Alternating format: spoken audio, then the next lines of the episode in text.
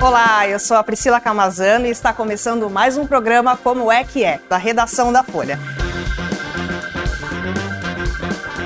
Hoje nós vamos falar sobre cultura. Vamos falar sobre a 35ª edição da Bienal de Arte de São Paulo, que tem esse ano o maior número de artistas não brancos expondo as suas artes na Bienal. Para falar sobre isso e o que encontrar na Bienal, que começa na semana que vem já, no dia 6, eu estou aqui com Silas Marti, editor da Ilustrada da Folha, para falar sobre o assunto. Silas, obrigada por aceitar o nosso convite. Seja bem-vindo ao Como é que é. Obrigado, Priscila. Um prazer estar aqui para conversar sobre um assunto que eu adoro. Essa época do ano é muito emocionante, assim, quando começa uma Bienal, a gente, quem gosta de artes visuais fica muito empolgado com essa época, então é um assunto legal de conversar. Sim, certo. É, Silas, esse ano a Bienal, falei a 35ª edição, começa na, na, semana que vem, dia 6, vai até o dia 10 de dezembro, né? Ela tem um título que é Coreografias do Impossível. Eu queria que você falasse um pouquinho o que, que o público vai, pode esperar dessa Bienal que começa na semana que vem. É, esse título até é uma coisa curiosa, é acho que como uma pessoa que acompanha esse meio há muito tempo, dá para a gente dizer que todo título de Bienal é um pouco enigmático, é um pouco é, etéreo, é um pouco difícil assim de entender e esse, de fato, ele deixa muito para a imaginação. Coreografias do Impossível, os próprios organizadores da Bienal dizem que não é, não tem a ver com dança, para quem imagina que coreografia seja uma dança especificamente. É, mas tem a ver com essa questão da, de como é, os pensamentos se movem, se orquestram para executar é, mudanças e uma das trilhas ali de, de, assuntos, de temas da Bienal é a questão da cura, do trauma, de como se avança a partir de, é, né, de questões que estão ali às vezes subterrâneas, esse, essa, esse, esse movi esses movimentos que, que atravessam a vida e a arte, no caso, espelham a vida e o que, que isso significa. Então, essa coisa das coreografias, e talvez até o seu, algum dos curadores estiver nos assistindo, nos vendo aqui, pode, pode talvez até discordar, mas assim, é difícil até de interpretar e, e, o texto que eles publicaram, que a gente publicou em primeira mão aqui na Folha, que contava um pouco do conceito da exposição, suscitou muito debate, porque ninguém, de fato, tinha apreendido o que aquilo significa. É, mas o que dá para dizer é que, em termos gerais, é um, a Bienal é muito aguardada porque é, o, é, a maior exposição de arte do país. É, ela é enorme, para quem não conhece, o pavilhão do Ibirapuera, onde ela acontece, uhum. é um prédio gigantesco e cabe muita coisa. Para um artista participar é o, enfim, é o, é o um momento importantíssimo na carreira, né? O artista que passou por uma Bienal tem esse carimbo ali de que, enfim, para os anos que vierem, ele participou, ele estava ali. Então, assim, é um, é um é, tema, ou, a, temas à parte, né, os significados das coreografias impossíveis, o do não impossível, do impossível, enfim, que é bem confuso mesmo, uhum. é, é uma chance de você ver obras monumentais de alguns artistas que estão despontando no cenário. Então, é o caso ali, é, para citar alguns, né, o Ibrahim Mahama, por exemplo, é um artista de Gana, que tem tido uma repercussão enorme no mundo. Ele foi um dos que um dos enormes maiores destaques da Bienal de Veneza de uns anos atrás. E ele, que, para quem for ao pavilhão da Bienal aqui em São Paulo, vai ver uma instalação monumental dele ali logo no começo. Né? Um, é um espaço que não só é a obra dele, é, vai ter um trilho de trem, vai ter uma arquibancada, vão, vários vasos espalhados pelo espaço e, enfim, é um grande destaque da abertura é o trabalho dele e é um, também um lugar de encontros, né? Então, assim, é uma maneira de se deparar com o trabalho desse artista que vem sendo aclamado pela crítica no mundo todo. E no avançar pelo pavilhão, isso também é outra coisa que eu acho que vai chamar a atenção do público que conhece o prédio. Essa montagem ela é muito inusitada, ela é muito diferente, porque é, eles fizeram uma intervenção muito radical no pavilhão. Depois a gente pode entrar em detalhes, mas uhum. é, avançando pelo pavilhão, existem outras obras de artistas que são muito importantes no cenário. Outro que, por coincidência, também é uma artista que esteve na Bienal de Veneza, na última, que por sinal foi a Bienal de Veneza que teve o maior número de artistas mulheres, é a Rosana Paulino, uma, uhum. uma artista brasileira, Sim. negra, é, que também é, tem um espaço grande nessa Bienal. Assim como a Sônia Gomes, que é outra artista brasileira negra, que também esteve em Veneza, ou seja, é, quando essa Bienal surgiu, quando a, quando a os temas começaram a vir à tona, quando a lista de artistas saiu, foi até uma surpresa, porque a gente achava que pela, pela reputação, pela, é, pela pesquisa desses curadores, a gente achava uhum. que fossem ser nomes mais desconhecidos, nomes mais... Uhum.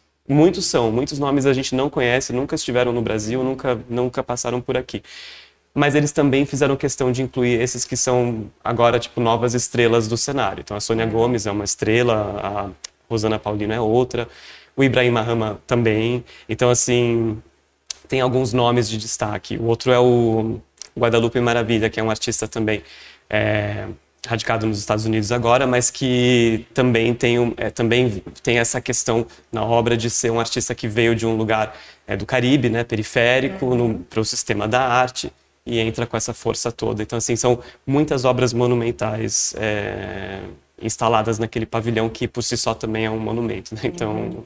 Certo. Bom, daqui a pouco a gente fala um pouquinho mais sobre esses artistas, mas eu queria falar um pouquinho que você me falasse dos curadores, né?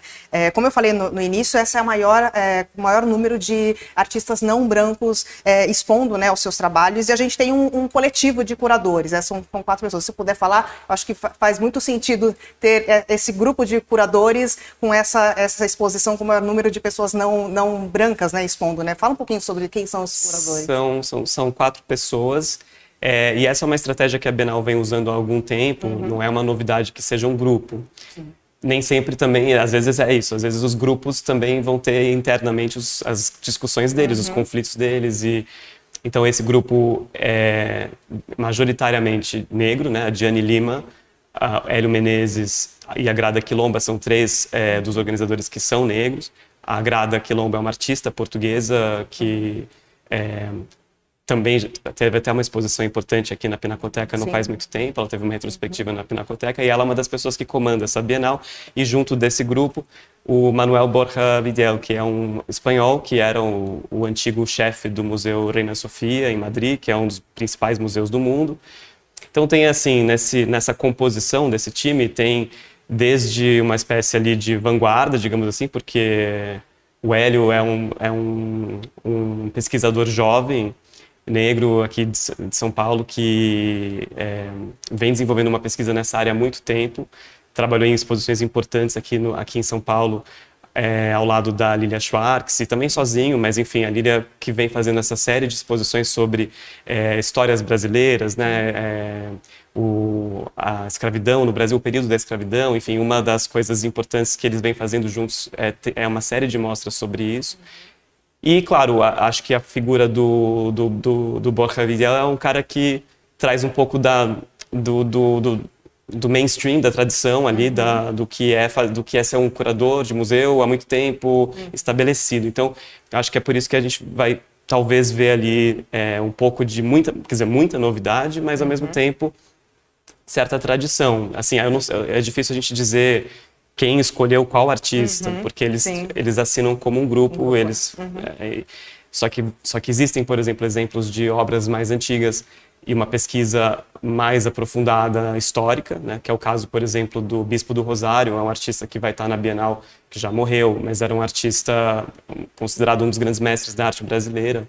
É, então tem esse contraste de uma figura como como ele com figuras muito jovens, muito novas, né? Como a Tadaskia, uma artista super jovem, uhum. que a primeira Bienal que ela vai fazer, mas assim, já no circuito já tem essa esse interesse enorme pelo trabalho, né? Então acho que a composição da, da, dos organizadores é um pouco é, criar esse equilíbrio, né? Uhum. Entre a, entre a tradição e a vanguarda, Sim. que é o que, enfim, a Bienal precisa ter, né? Assim, eu acho que é um pouco é o esperado até. Se fosse assim uma figura só, passaria essa impressão de é um cara ou uma mulher, enfim, mesmo uma pessoa, uma figura autoritária que decide tudo sozinha.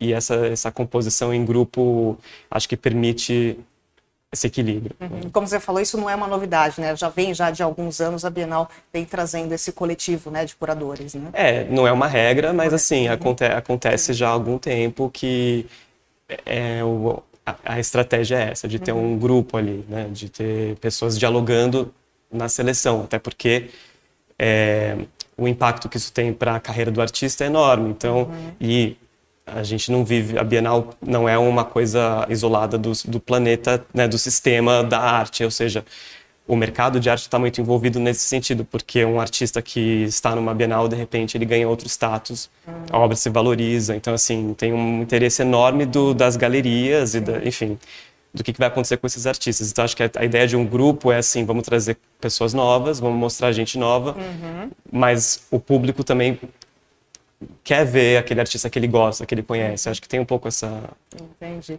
E, Silas, é, toda Bienal tem as suas referências intelectuais, né? A gente já conversou ali nos bastidores, sempre tem nomes né, que acabam circulando ali. Nessa edição, você sabe pincelar para gente algumas dessas referências, o que, é, que inspirou, que tem inspirado esses, os curadores? É, eu acho que é um pouco. Eu não sei em detalhes o que, que uhum. de qual ideia de cada pensador foi pensada ali, mas a gente sabe da Leda Maria Martins, é um nome que eles citam. Uhum. Eduardo Glissant também é outro pensador que, que, que aparece bastante na, nas conversas ali. É, mas em geral, assim, é, é, uma, é uma questão. São pensadores, né, desse, do que a gente chama de sul global, né, essa ideia. Uhum é, decolonial, né, pós, do mundo pós-colonial, é, de novos pensamentos sobre é, sobre como esse sistema, né, como esse sistema de arte se estrutura no que seria as margens, né, a periferia do mundo do mundo estabelecido, eurocêntrico. É, então são, é, eu acho que tem uma, uma preocupação muito grande de ter vozes dissonantes que não sejam os suspeitos habituais, digamos assim, né? É um pouco uma fuga para outro lugar. E nesse sentido, eu acho que a Bienal de São Paulo é curioso porque sempre sempre teve uma tradição muito grande, né? A Bienal de São Paulo é uma das mais antigas do mundo, né? A primeira de todas nesse formato foi a Bienal de Veneza, depois veio São Paulo.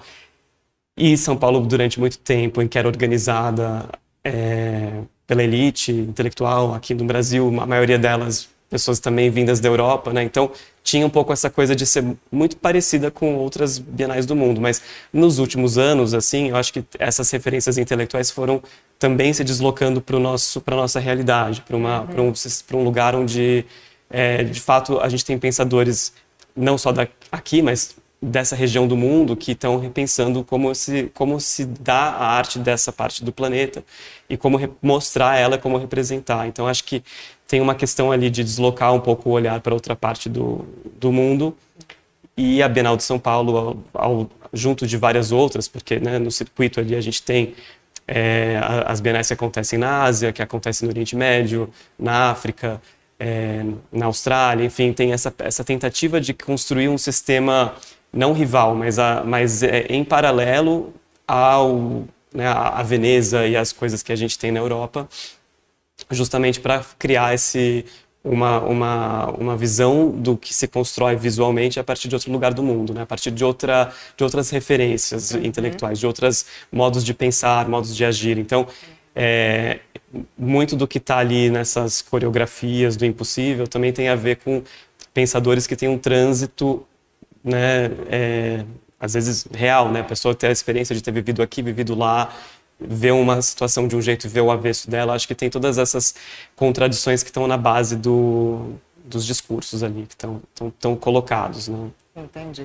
E se você falou um pouquinho aqui né, dos, pincelou para a gente aqui alguns artistas né, que vão estar tá, é, expondo. Eu queria que você falasse um pouquinho de como que, se você sabe me dizer, né, pela apuração de vocês, como foi feita essa curadoria, se poderia falar o nome de alguns artistas novos, algum que você destacaria, outro que você não tenha mencionado, o que, que o público pode esperar de artistas novos é, que, que vão estar tá expostos a partir aí do, da semana que vem?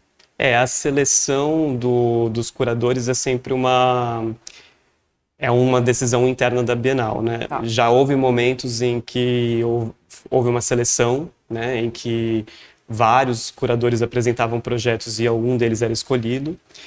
É, e ultimamente o modelo tem sido o conselho da Bienal decide quem eles querem. Então é um pouco assim.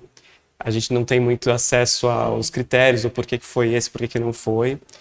É, e é um modelo meio que adotado no mundo. Então a Bienal de Veneza funciona da mesma forma. Inclusive o curador da próxima Bienal de Veneza é um brasileiro, o Adriano Pedrosa. É um momento importante também para o Brasil de visibilidade lá fora. Mas é, a escolha então é uma coisa que a gente não sabe muito bem uhum. de onde surgiu ou quais foram os critérios, mas olhando o que, aconte o que aconteceu, o que tem acontecido no mundo nos últimos anos, dá para entender qual foi a intenção por trás dessa seleção, porque é, a gente viveu um momento é, de é uma entrada muito grande no circuito de artistas não brancos, né? Que é isso.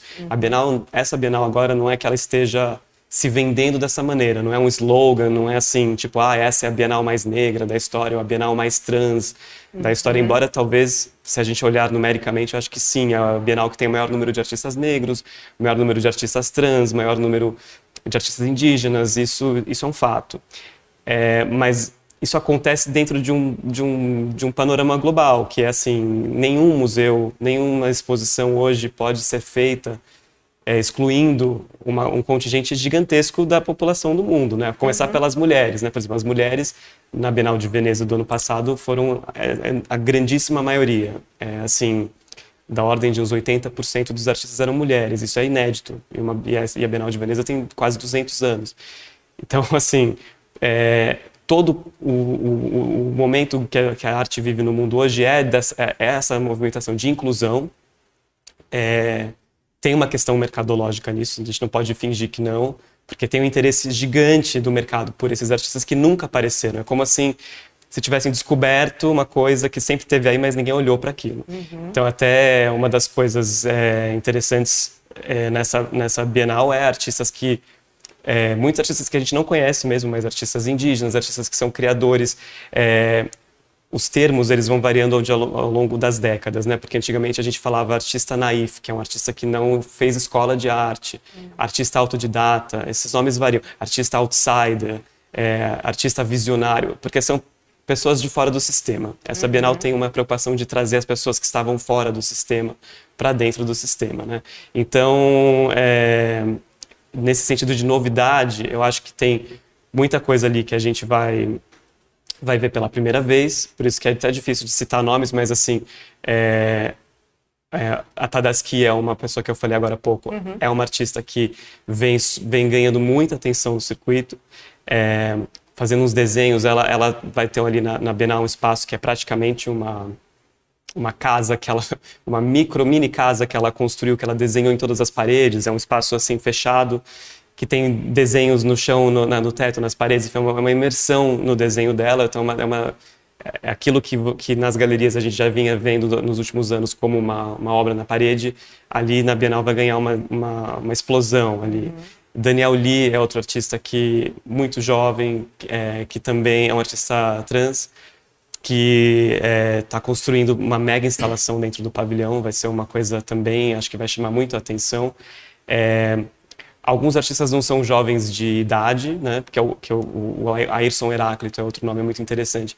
É um cara que já está aí na estrada há muito tempo, mas é, vai ter nessa Bienal uma outra forma de mostrar o trabalho dele, que vai ser com música e vai ser uma, um ambiente imersivo. Você vai entrar é como se fosse um labirinto, você anda lá dentro, tem toda uma construção.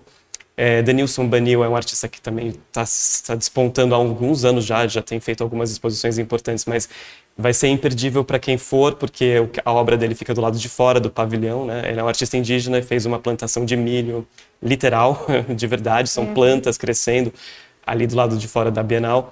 E, e, também tem a ver com, com, com esse espírito de realmente de, de trazer para o centro do, do, do, do circuito essas produções que ficavam realmente às margens. Né? O, o outro coletivo indígena, Macu, que fe, fez uma exposição recente agora no MASP, eles vão ter uma, um mural gigantesco lá dentro da Bienal, que é muito... Enfim, não vai ter como não ver, porque ele ocupa uhum. uma parede enorme lá dentro do prédio. Então, acho que são alguns nomes que, que, que vão chamar muito a atenção, né? Não uhum. tem como você... Ah, outro para citar Sim. mais uma, Castiel Vitorino brasileiro, uma artista também que está ganhando muita atenção no circuito.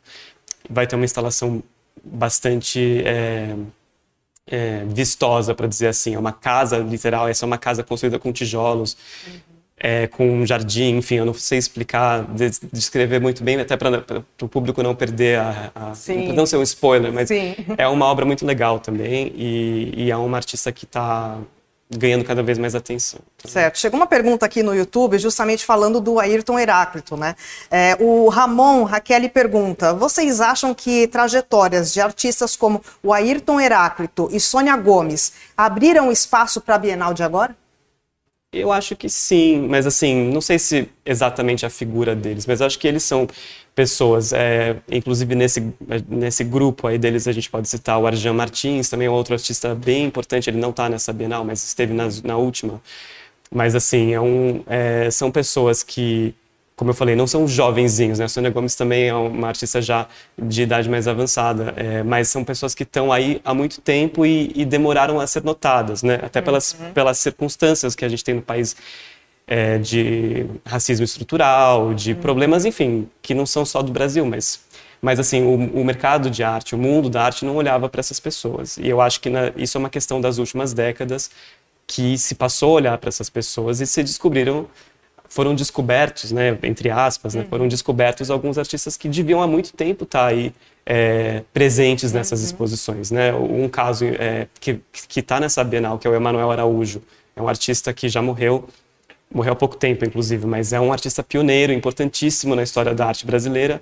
É o cara que criou o Museu Afro Brasil aqui em São Paulo e também, é, é, ele se ressentia até o final da vida, diz, ele sim, ele era muito reconhecido como o cara que fez o Museu Afro-Brasil, mas ele não era reconhecido como um, um artista moderno, um artista contemporâneo brasileiro, é, a altura que ele merecia, né? Então, assim, uhum.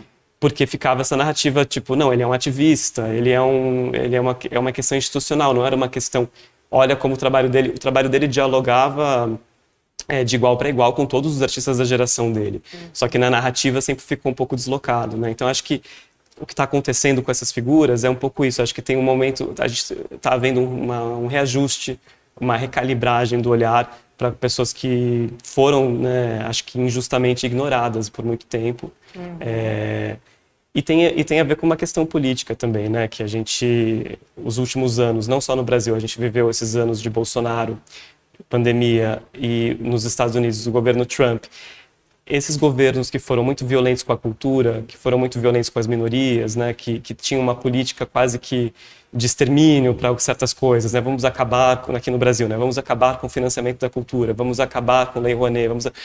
esses governos que foram muito violentos nesse sentido e também na questão de direitos humanos, na minha opinião, acho que eles aceleraram a entrada desses, desses novos, que não são novos, alguns são novos e outros nem tão novos, artistas no circuito, porque, de repente, o próprio sistema, né, os museus, as galerias, assim, a gente não pode mais ficar só mostrando as mesmas pessoas. Uhum. Ou ter um elenco de artistas que todos são brancos, todos são homens. Isso, isso mudou. Assim, claro, tem interesses de todos os lados, mas eu acho que o fato de ter passado por esse momento de trauma, assim, que, que é um, um momento de, de guerra cultural, isso acelerou muito esse processo. Então, assim, a gente vai ver cada vez mais isso, né? Então, assim, a gente está num ponto que a gente não, não pode voltar para trás, no sentido... Vai ser muito difícil existir uma Bienal no futuro, isso pode, talvez esteja errado, mas eu acho que vai ser muito difícil, ao invés de ter uma Bienal no futuro, que só tenha homens heterossexuais brancos, como já aconteceu no passado, isso, não é, isso já aconteceu. Mas acho que olhando para frente, todo esse terremoto que a gente viveu uhum. é, e essas últimas gerações têm passado, acho que reconfigura a maneira de montar uma Bienal, né? Então uhum. é por isso que a gente está vendo... É um caminho meio sem volta, né? É, acho que sim, sim para o bem, né? Para o bem, que... sim. Sim, sim. sim. E, Silas, é, a última Bienal foi em 2022. 21, perdão, sim. 2021. Queria saber o que, que tem de diferente da Bienal de da Bienal que, aconteceu e dessa nova? O que, que o público vai encontrar de diferente em relação à edição passada? A edição é, passada foi. Eu, eu gostei muito da edição passada porque, para mim, ela. E acho que isso é um, isso é um, é um sinal de que a exposição estava. Até ela foi atrasada por causa da pandemia, enfim. Uhum. Mas um bom sinal de que a exposição estava meio que em sintonia com o que estava acontecendo. E acho que isso é sempre bom quando você vai a uma exposição que não está fechada num, num, num, túmulo, né? A exposição dialoga com o que está ao redor. Então, o que eu achei interessante da, da, da, edição passada foi que ela refletia mesmo esse momento de guerra, de, de trauma, de caos, né? Então, assim, era uma Bienal muito dark, assim, né? Para dizer sombria, porque a gente não estava num momento bom, a gente estava uhum. saindo de uma pandemia crise política, crise econômica, crises de todas as naturezas. E aquela Bienal mostrava bastante isso. Era uma Bienal que tinha uma energia pesada. E lá em cima, né, se você percorresse todo o caminho até chegar no último andar, lá começava a abrir, né? Então eu brincava, né, eu escrevi sobre isso dizendo assim, era como uma tempestade horrível e lá em cima começava a aparecer algum raio de sol, assim, lá era um pouco a narrativa. Eu acho que essa agora, exatamente por a gente ter meio que atravessado essa tempestade, é, eu digo no sentido da, do, do circuito cultural mesmo e de, da dificuldade de se fazer uhum. cultura no, no Brasil, ela já tem uma questão assim, a minha, claro, é uma interpretação antes da exposição abrir, tá? Mas eu acho que é um pouco pós-trauma, né? Tem um pouco, uhum. muito desse discurso do, da cura, da recuperação, do que vamos fazer de agora em diante. Enfim, tem uma, acho que tem uma, uma leveza maior, tem uma esperança maior. Acho que ela é menos sombria, né? Então acho que dá, né? Eu diria que tem uma questão ali é, de olhar para frente, uhum. que eu acho que é um pouco o espírito dessa Bienal. Né? Então não sei, é difícil Entendi. responder porque a gente sim, não viu ela sim, não viu. pronta. É, é, é a expectativa é. só, né? A partir da, da, semana que vem, dia 6, as pessoas podem conferir a Bienal. E como eu falei, começa dia 6, vai até o dia 10 de dezembro, né? São três meses ali de exposições. Não é novidade que toda Bienal, além das exposições fixas, tem outras atividades que acontecem, né? Uma agenda é, que acontece durante esse, esse, esses três meses, né? Se você puder falar um pouquinho o que, que o público vai encontrar, não precisa ser agenda completa, porque são muitas coisas, Sim. mas o que, que o público pode encontrar é, nessa, nessa edição da Bienal? É, tem várias obras nessa Bienal que são espaços para coisas acontecerem mesmo. Então, a proposta é que ou que o artista faça né, o que eles chamam de uma ativação, né, o artista vai ali e faz, pode até uma, ser uma performance, vai, vão, vão acontecer várias performances durante esses meses. É, na, na semana de abertura tem várias ali já programadas para acontecer no, nos vários espaços do pavilhão. Vai ter muitas conversas também, rodas, é, debates ali com os artistas, é, encontros, na verdade, que ou se configura como uma performance ou se configura mais como uma conversa mesmo. Uhum. É, algo de festa, não entendo, eu posso estar equivocado, mas tem uma, um espaço ali que não, não costuma ser parte da Bienal, mas é no subsolo do pavilhão tem um lugar chamado Lounge da Bienal que nunca se usa para muita coisa, mas vai ser ativado ali, vai ser uma obra, vai ser um espaço chamado Sauna Lésbica, que espero que seja. Bom, é, o nome chama muito a atenção. Não é uma sauna de verdade, mas enfim, a questão é um lugar de encontro também para a comunidade LGBTQIA, enfim, e é uma das, uma da, um dos pilares dessa Bienal também, né, dessa questão da diversidade. Então, tem esse espaço que acho que vai ser interessante de acompanhar o que vai acontecer. E várias das outras obras têm, né, por exemplo, o espaço do Ayrson Heráclito tem um lugar de música, né? Vai ser um lugar que vai ter é, performances musicais, né? Então meio que e, vai, e também eles estão programando ciclos de filmes. Então tem um monte de coisa para quem for e ver a exposição toda, uhum. sempre vai ter um motivo para você voltar e ver outra coisa. E aliás, é impossível pelo menos na minha experiência, você não consegue ir lá em um dia e ver tudo. E ver tudo então, né? é, a não ser que você vá muito rápido, mas aí você vai perder um pouco da... Da experiência de estar ali, ver... É, e muitas das obras são filmes, né? São uhum. vídeos, então... É... Claro que é impossível você ver todos eles na íntegra, uhum. mas, assim, você vai ter que parar um pouquinho e ver Fora que cansa, porque são três andares enormes, né? Então uhum. acho que se você fala, hoje eu vou ver isso e vou ver essa performance, amanhã eu volto e vejo aquilo. Uhum. É um passeio para se programar para ir mais de um dia, né? Para conseguir ver todas, todas as obras. É, Silas, é, para quem nunca foi na Bienal, para quem ainda não, não conhece, conta um pouquinho da história da Bienal e da importância dessa agenda cultural para a cidade. É, a nossa Bienal aqui, como eu tinha falado um pouquinho mais cedo, é, ela é a segunda mais antiga do mundo, né? Uhum. A primeira, que é a Bienal de Veneza, começou no século XIX. A de São Paulo é, começou nos anos 50, aqui em 1951 foi a primeira edição. Ela foi feita basicamente nos moldes da Bienal de Veneza. Na né? Veneza tem dois pavilhões principais, o Arsenale e os Giardini, e ali em volta tem vários pavilhões dos países que participam. Quando a Bienal aqui começou, era parecido em termos espaciais, tinha ali a, a Bienal, a mostra como um todo, mas os países, né, a forma como se organizava, cada embaixada indicava o seu, o seu artista. Então, assim, a Espanha vai ter esse, esse artista espanhol, os Estados Unidos vai ter esse artista americano, enfim, é, que era um pouco engessado o modelo, mas era um modelo que existia. Depois, claro, isso foi revolucionado totalmente. Então, assim, Veneza mantém esse modelo ainda. Uhum. A de São Paulo se modernizou, virou uma exposição em que pensadores, os organizadores, os curadores é, criam um conceito, inventam uma ideia e a partir dessa ideia é, selecionam os artistas. Uhum. É, então hoje a gente já trabalha nesse modelo há bastante tempo é, e é uma Bienal bastante respeitada, né? A mais respeitada uhum. depois de Veneza, assim, tem um impacto que é curioso, as pessoas às vezes não sabem que é São Paulo é tipo uma espécie de pioneira, até porque é, né, é na periferia do mundo se você for pensar no eixo Estados Unidos e Europa. Uhum. Mas é, tem um impacto bem grande para os artistas e, e claro, para a cidade, movimenta todo um parque aqui de... Né, São Paulo tem museus incríveis, né? É, o MAN, o MASP, o MAC, é, a Pinacoteca, e uma, um, uma série de galerias é, muito respeitadas também. Então, quando tem uma Bienal, todo esse circuito em volta meio que se ativa, assim, tudo do bom e do melhor eles vão fazer nessa época. Então, é por isso que a gente, bom, aqui essa época a gente trabalha muito vendo tudo isso, cobrindo tudo isso, mas, uhum.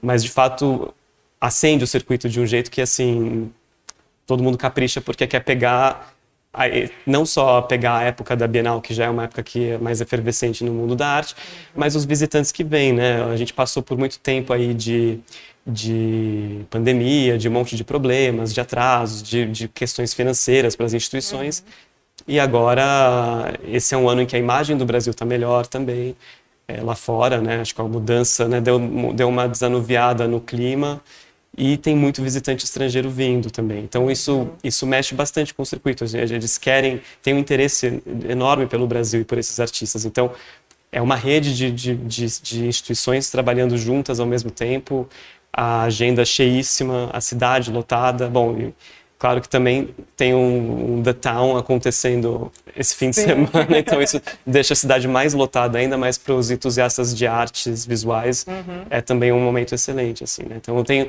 tem um, um, carinho enorme pela Bienal aqui. Eu acho que qualquer artista brasileiro sonha com participar de uma Bienal, porque mexe muito com a carreira deles. E para o público é muito legal também, porque você é uma vitrine, enfim, uma vitrine maravilhosa para você ver coisas que você não conhece. Né? Sim, sim. Inclusive nessa edição são 1.100 obras de 120 participantes, né? São muitos, muitos artistas, é uma curadoria grande aqui. Silas, para finalizar nossa conversa, que a gente já está quase extrapolando o horário, mas eu queria que você falasse um pouquinho. Essa é a 35 edição da Bienal, então já tivemos 34 edições. Queria que você que acompanha, né, que faz essa cobertura da Bienal já há alguns anos aqui na Folha, qual que é o seu balanço é, desses, desses anos todos de Bienal de São Paulo? Eu acho que, bom, a Bienal tem momentos históricos muito legais. É, Guernica foi mostrada numa Bienal aqui em São Paulo, né, que é a obra-prima do Picasso, né? Então teve esses momentos históricos muito legais. A própria a Bienal teve né, um, um, papel é, decisivo na formação da, do modernismo brasileiro, do, do nosso construtivismo, por, por causa dos artistas europeus que foram mostrados aqui, do diálogo que se estabeleceu com a Europa. Mas, aí, mas também teve momentos, é, né, vindo mais para o presente, momentos que, que marcaram a história da arte no país. Né? A Bienal do Vazio foi uma Bienal de protesto, né? uma Bienal em que, quando não tinha dinheiro para se montar uma Bienal da forma correta, eles mostraram o pavilhão vazio, foi um ato de protesto que uhum. se tornou memorável. Né? Teve a Bienal em que, que causou um alvoroço por causa dos urubus, do Nuno Ramos, né? O artista Nuno Ramos criou um viveiro de urubus dentro da Bienal, assim, é, é histórico. Todo uhum. mundo que conhece a história da Bienal lembra do caso dos urubus, que foi um clássico ali. É... E essa... Enfim, cada Bienal acaba entrando para a história uhum. por algum motivo mais ou menos controverso, ou até por causa da, da própria beleza da exposição, enfim, se é alguma obra muito marcante, né? Teve a Bienal organizada pela Sheila Lerner nos anos é, 80, que também fez história por causa da maneira como ela dispôs as telas, uma do lado da outra, muitas pinturas, foi, entrou a história como a Bienal da Grande Tela, eram muitas e muitas pinturas. São que vão marcando, né? São, são, são mostras que vão marcando momentos na história da arte. Tipo assim, isso aqui né, marca que aqui, aquela era a discussão no momento. E agora vai sempre vão, e as discussões vão evoluindo, claro. Sim. Mas essa Bienal acho que a gente não, não tocou nesse ponto, mas talvez ela vai ser muito lembrada também pela maneira como foi reinterpretado o pavilhão da Bienal, que é o mesmo prédio sempre, só que claro uhum. que eles uhum. fazem intervenções. Essa é uma Bienal que vai ter uma circulação muito diferente por causa da forma como montaram, né? Então todo o segundo andar foi meio que envelopado, lacrado pelo uhum. projeto arquitetônico, então onde existiria uma varanda, varanda não, né, uma onde seria vazio está cheio. Então uhum. a experiência de andar pelo pavilhão vai ser muito diferente. E eu acho que isso vai marcar muito porque quem conhece aquele prédio vai ter que se reacostumar com aquele espaço. Então uhum. também tem isso, acho que embutido nessa mensagem das coreografias do impossível, ou impossíveis, você realmente vai ter que se mexer de outro jeito para atravessar, isso tudo. e vai ser, acho que vai ser um impacto, acho que vai ter gente que vai gostar, vai ter gente que não vai gostar, mas é tá diferente o pavilhão. Tá diferente, certo. Para quem está nos assistindo, então a 35ª Bienal com o título Coreografias do Impossível. Acontece do dia 6 de setembro a 10 de dezembro. Aqui alguns horários: terça, quarta, sexta e domingo, das 10 às 19, quinta, sábado e sábado, das 10 às 21. É lá no Parque do Ibirapuera, portão 3, e é grátis. Então começa a partir do próximo dia 6, semana que vem. Tem aí três meses para ver todas as exposições mais de 100, 120 artistas e muitas obras é, interessantes para acompanhar. Silas, muito obrigada pela, obrigado, pela, por ter aceitado o nosso convite, por ter vindo aqui para contar um pouquinho da Bienal. Tá legal, muito obrigado. Obrigada. E eu agradeço também a você que nos acompanhou até aqui. Bom final de semana. Até!